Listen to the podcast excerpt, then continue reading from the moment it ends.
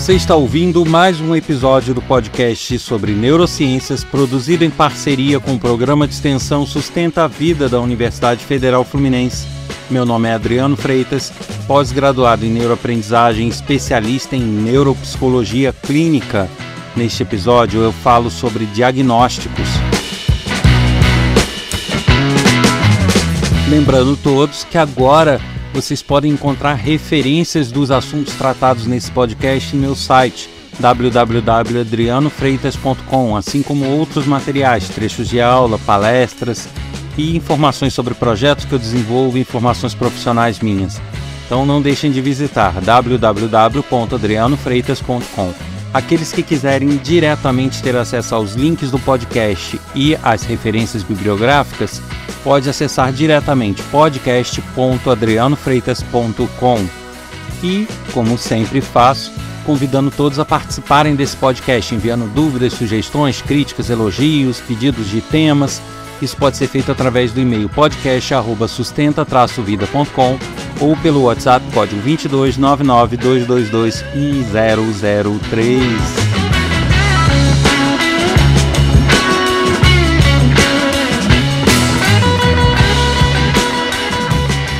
E eu tenho feito episódios aqui motivados por perguntas que chegam através do WhatsApp ou do e-mail, e esse não é diferente. Eu resolvi falar sobre diagnósticos justamente porque foram vários questionamentos acerca de afirmações que eu faço. Em alguns episódios onde eu falo que eu tenho opinião de que o TDA, TDAH é super estimado, super diagnosticado, assim como outros transtornos.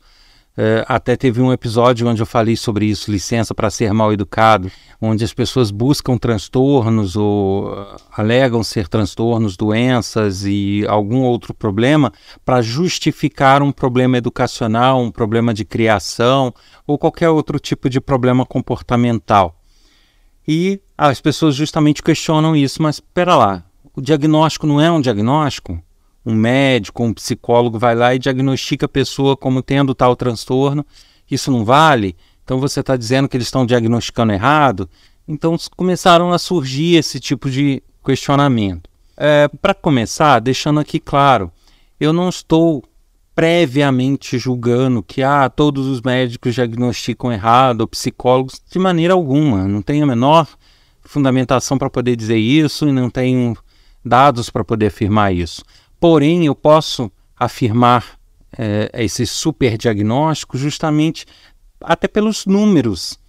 Existem cidades onde os números de alunos com TDA chegam a percentuais é, da rede pública assim astronômicos. Então, como que você vai dizer que isso não está sendo supervalorizado de alguma forma superdiagnosticado? Agora, eu não posso dizer que todos os diagnósticos estão errados ou equivocados. É, uma coisa não faz com que automaticamente a outra seja verdade. Então, o fato de eu falar que há um super diagnóstico não significa que sejam todos, certo? Deixando isso bem claro. Agora, com relação aos diagnósticos, o que, que ocorre? Na área médica, na área clínica e cirúrgica, nós temos diagnósticos é, de vários tipos. Né? Também na área psicológica, também diagnósticos de vários tipos. Mas na área clínica, por exemplo, a gente tem um diagnóstico clínico feito com exames clínicos, que é a observação, entrevista, né, anamnese com o paciente, alguns testes físicos, talvez, testes de pressão, é, temperatura e aí alguns testes feitos clinicamente pelo médico, que já pode dar uma indicação do que a pessoa tem quando são coisas de menor complexidade. A gente tem os diagnósticos feitos através de exames, que é quando o, clínico, o médico que está atendendo, só pela entrevista com o paciente, só pela observação e pelo exame clínico, ele não consegue identificar. Então, ele precisa de um exame de sangue, precisa de uma radiografia, precisa de uma ressonância, uma tomografia para poder chegar até o problema e com isso é, fechar um diagnóstico. E existe aqueles chamados diagnósticos diferenciais, que são aqueles diagnósticos que são feitos por eliminação. não são diagnósticos que você chega muito facilmente a uma conclusão, ah, é isso, deu no exame que é isso e acabou. Não é assim. Os diferenciais, você parte de uma suposição, ó, os seus sintomas, o jeito como a coisa caminha, parece ser algo mais ou menos assim. Aí a pessoa vai, faz um exame e aquele exame ou confirma ou descarta. Aí ele no primeiro exame não, então isso não pode ser, porque o seu exame deu normal. Aquilo também não pode ser. E aí vai sendo feito um descarte, né? Por isso diferencial, ele vai diferenciando os teus sintomas e o, te, é, é, o que é com base é, em várias pistas que ele vai tendo na investigação do que é. Então, clinicamente, você tem várias possibilidades de diagnóstico. E psicologicamente falando também, você tem diagnósticos que são feitos mediante testes psicológicos, onde a pessoa se submete a alguns testes, ou pode ser algum formulário, pode ser algum teste motor, pode ser algum teste psicotécnico, uh, vários tipos de testes existentes e que vão dando pistas ao psicólogo para que ele chegue até uma conclusão, chegue até um diagnóstico do que, que a pessoa pode ter, né? qual a dificuldade, qual o transtorno que a pessoa pode ter. Mas aí cabe eu ressaltar que, principalmente na área psicológica, eh, uma boa parte dos diagnósticos eles não são feitos com base em testes. Eh, eles são feitos com base em observação e análise do profissional. Análise comportamental, análise de histórico, o que vai sendo conversado né, o que vai sendo percebido por ele no correr de várias sessões. Então você tem aí diagnósticos que não são tão objetivos no sentido de você ter um exame. Aqui, ó, acusou no exame que você tem isso. Tá? São, é, são diagnósticos subjetivos que dependem de uma análise, uma avaliação cuidadosa do profissional. Até na área clínica isso existe também é, chega em dado momento que às vezes o médico ele se depara com a possibilidade de três ou quatro doenças ou até mais às vezes e ele tem que optar por um tratamento ou outro com base no que ele observou, com uma observância, com uma experiência, com um feeling dele. Aí é que entra a possibilidade de equívocos. Nós temos que reconhecer que toda avaliação subjetiva está sujeita a certas falhas. E quando nós temos uma estrutura de saúde falha, ou uma estrutura educacional falha, e que nos permite ter um fluxo muito grande de pessoas a avaliar num período de tempo muito curto, ou seja, o profissional não pode se aprofundar muito em cada caso, é, o profissional muitas vezes tem que se dividir em muitos atendimentos, uh, às vezes, né, a, a pessoa que está lá do outro lado buscando ajuda, ela não tem recurso financeiro para arcar com um psicólogo particular, então ela depende de prefeitura, ela depende de um serviço público, ela depende da escola fazer um encaminhamento, de repente uma escola que tenha uma, uma consultoria ou alguma coisa ligada a um psicólogo que possa avaliar. Então, a, a gente tem que reconhecer que nessas situações as avaliações ainda tendem a ser mais erradas, a ter mais falhas, porque é um volume grande, um fluxo grande, aquela coisa de poder pesquisar e, e ter um diagnóstico de, cuidadoso muitas vezes não está presente, não pela má conduta do profissional, pela não, mas pela falta de recursos, pela falta de tempo, né? Acaba tempo sendo um dos recursos necessários, e aí você acaba incorrendo em algumas falhas que às vezes até solucionam um problema momentaneamente. É o que eu falo. Se uma pessoa que não tem TDA, tá? Ele tem alguns sintomas que é, são similares ao TDA, alguma desatenção, alguma dificuldade escolar, e ele acaba tomando uh, o metilfenidato, a ritalina ou medicamentos similares, ele vai ter uma melhora. Eu nunca disse que não teria. Tá? Ele vai ter, ele vai ter algum benefício daquela medicação sim. Porém, ele vai pagar um preço por isso. A longo prazo vai, com certeza.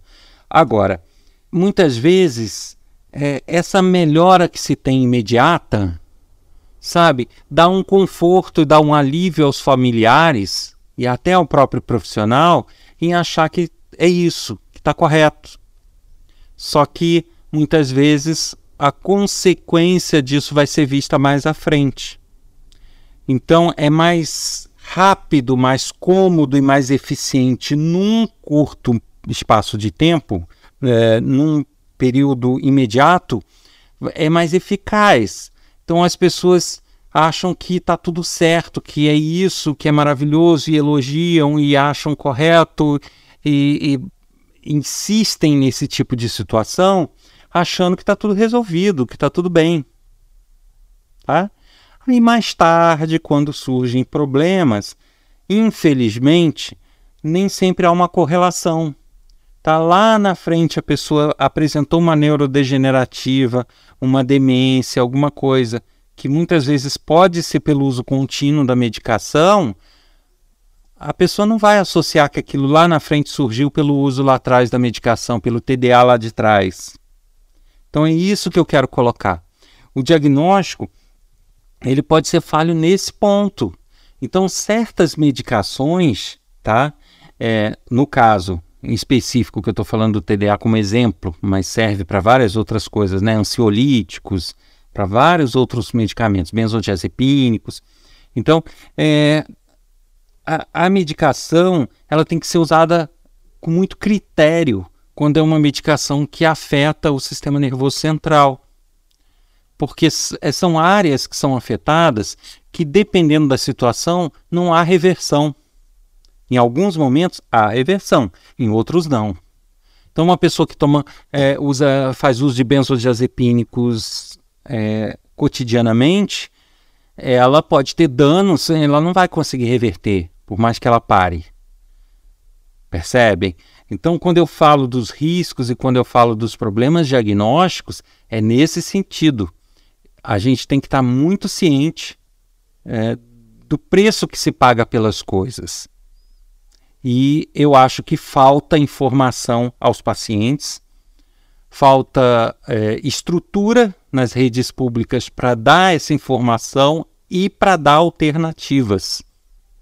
Porque se uma pessoa, não, eu antes de tomar uma Ritalina, eu quero tentar meios de me readequar, de, de adequar o meu cotidiano para tentar resolver a situação de uma outra forma, é, de me reeducar a gente não tem essa estrutura, a pessoa não vai ter esse suporte na rede pública.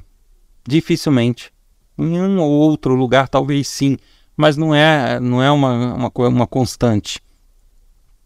Então, é, até na rede privada, tá? se a gente considerar quem tem recursos financeiros em grandes centros, é, é o que eu costumo dizer nos meus cursos: é cômodo para o médico porque ele vai lá dar um comprimidinho e a pessoa fica agradecida a ele, os pais ficam agradecidos porque resolveram um problema.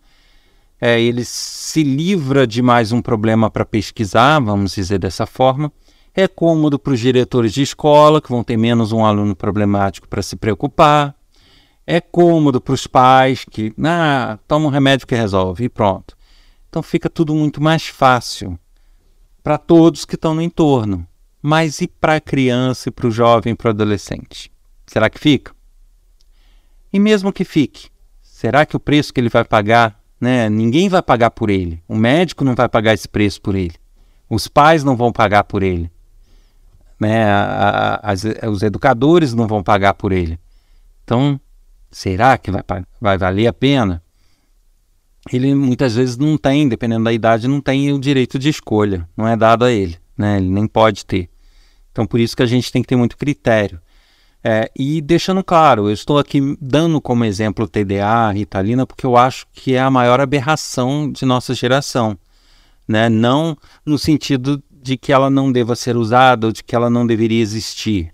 Eu já falei sobre isso diversas vezes, inclusive nesse podcast. A Ritalina deveria existir, foi uma grande descoberta e ela deve ser usada, mas com muito critério e com pessoas que realmente não têm outro jeito.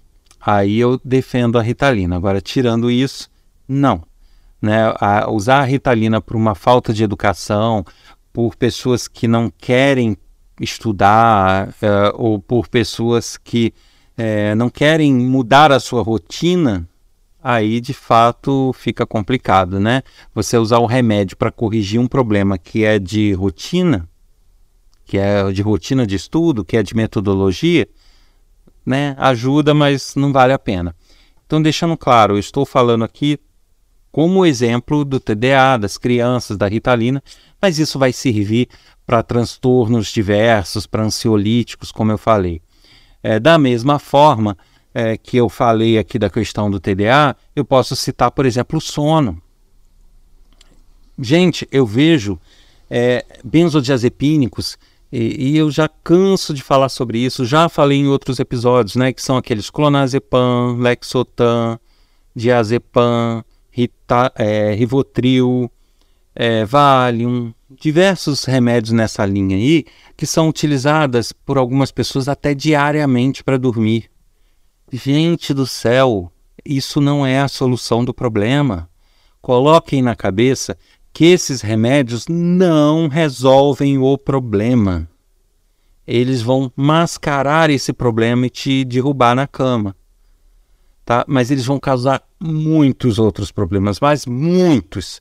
Eu digo que se a pessoa soubesse o que um remédio desse com uso contínuo causa no sistema nervoso e no cérebro, elas prefeririam trocar de médico do que é, utilizar um remédio desse. Né? Isso eu estou falando nos casos de médicos que defendem o uso contínuo dessa medicação. Repito, da mesma forma que no TDA, é cômodo para o médico. Vai falar, poxa, doutor, depois que eu tomei o remedinho, tô dormindo, que é uma beleza. Sabe? Então ele vai ficar agradecido ao médico, o médico vai ter boa fama, vai resolver o problema de muita gente. Cara, mas não vale a pena. São remédios que fazem um estrago, mas um estrago quando uso contínuo, porque eles não. A, a, a criação deles, o desenvolvimento desses fármacos não foi nem para uso contínuo, foi para uso emergencial, para emergências para você resolver uma crise de pânico, um estresse, uma alta de adrenalina no momento de um acidente, alguma coisa para baixar, para poder tratar a pessoa de outras coisas. Ele não foi feito para a pessoa dormir todo dia, né? E aí é que está o erro. Tá aí quem e, os, e, e médicos que prescrevem isso diariamente. Aí só porque são médicos tem que ser tidos como, ó, oh, o médico não, não, se discute? Não, se discute sim. Tá? Até que ponto eles deveriam fazer essa prescrição diária? Existem casos que poderia ser necessário? Sim. De novo, não estou generalizando, não posso falar que todos estão errados. Mas, de novo, muito critério, muita informação ao paciente. E o médico, ao invés de só dizer os benefícios, deveria dizer o outro lado também. Olha, vai desregular o, as tuas fases do sono. Ora, você vai perder uma boa parte da sua memória. Né, de, de é, o processo de consolidação vai ser prejudicado, você vai começar a ter problemas de memória. Olha, você vai poder ter problemas no seu apetite. Olha, você vai poder ter problemas de dependência química. Será que eles falam? Ou falam, não, tome esse remedinho que você vai ficar bom e tal e, e vai dormir bem. Percebe onde eu quero chegar? Então a gente tem que ter este cuidado. E, e, inclusive, quando eu voltando aqui ao assunto do diagnóstico de transtornos e problemas psicológicos, né, eu costumo até brincar. É, existe um manual que é chamado DSM, que é, na verdade é um manual americano, né, feito pela Associação Americana de Psiquiatria, a APA, que é um manual que eles chamam de Manual Diagnóstico Estatístico de Transtornos Mentais, é o DSM. Ele já está no número 5, é o DSM-5. E o que, que é esse DSM? É um manual como se fosse um dicionário, onde tem um transtorno, uma síndrome ou algum problema psicológico e na frente dizendo o que que esse transtorno, as características dele, né, sintomas e tal. Só que eu costumo brincar o seguinte, se você é um livro enorme. Se você pegar o, um DSM, abrir em qualquer página, abrir ele, bluft, e ler aquela página, você vai se identificar com alguma síndrome, algum transtorno daquele. Sabe? Porque são transtornos ou são situações que não tem como a pessoa não viver no dia a dia dela. Então não é possível que por mais que uma pessoa esteja com a cognição boa, com um relacionamento bom, se sentindo bem, otimista, de bem com a vida, se ela ler o DSM, ela vai achar algumas síndromes, alguns transtornos que ela diz que tem. Entendem onde eu quero chegar? Então, se você levar ao pé da letra e fizer uma análise subjetiva, você tem alto risco de diagnosticar quem está muito bem como tendo algo. Então, por isso que a competência profissional é, é muito fundamental nesse ponto. Não basta você ter um manual, um DSM e ler esse manual, porque aí você vai sair diagnosticando é, transtornos que não existem e que não são factíveis, né? De fato, todo mundo que tem aquele transtorno pode ter aqueles sintomas, mas nem todo mundo que tem aquelas características tem um transtorno. Percebe? Então a questão é essa: a gente não pode levar as coisas ao pé da letra e, e a, a, performance, a, a, competência do profissional, o feeling do profissional é, conta muito nessas situações. Sem contar que em alguns casos, como no caso da avaliação do sono, se realmente a pessoa tem problema no sono ou não, ela pode ser uma pequena dormidora e não precisar de muito sono, já falei sobre isso, voltem lá no outro episódio. Então, é, na própria avaliação de TDA e tantos outros transtornos, é, o médico ou o psicólogo ele tem que ser sensato o suficiente de saber, bom, até aqui eu vou, daqui para lá eu estou com dúvidas, então eu vou chamar um colega para me auxiliar, ou eu vou indicar uma pessoa para me dar um apoio diagnóstico. E quantas vezes você vê pessoas fazendo isso, né? Especialistas fazendo isso? É difícil. São poucos os que pedem para outro médico da mesma área dele avaliar é, ou um outro psicólogo. Não, aquele psicólogo está mais acostumado com casos de TDA, eu não tanto, então eu acho que não é, mas pode ser que seja, ou vice-versa. Então é, é difícil, mas eu acho que enquanto pacientes, enquanto pais, mães, enquanto indivíduos que buscam soluções para alguns problemas, eu acho importante que a gente seja sensato, tenha senso crítico. Tá? Estão tentando nos empurrar medicamentos que são é, né, tarja preta ou medicamentos que vão mexer com a minha estrutura do sistema nervoso, então peraí, deixa eu pegar uma segunda opinião, deixa eu fazer uma avaliação mais complexa e multidisciplinar. Isso vai ajudar muito e temos que lembrar que nem sempre os problemas eles são imediatos. Às vezes só teremos uh, problemas ou derivações daquilo que a gente está fazendo hoje num futuro e nem sempre vamos ligar uma coisa à outra.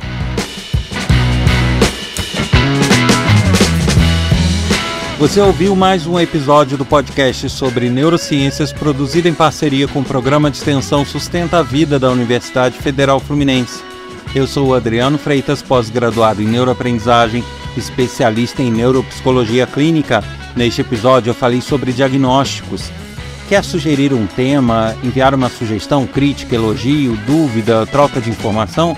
Isso pode ser feito através do e-mail podcast@sustenta-vida.com ou por mensagem de WhatsApp código 22 99222 1003. Aguardo vocês na próxima semana com mais um episódio. Até lá!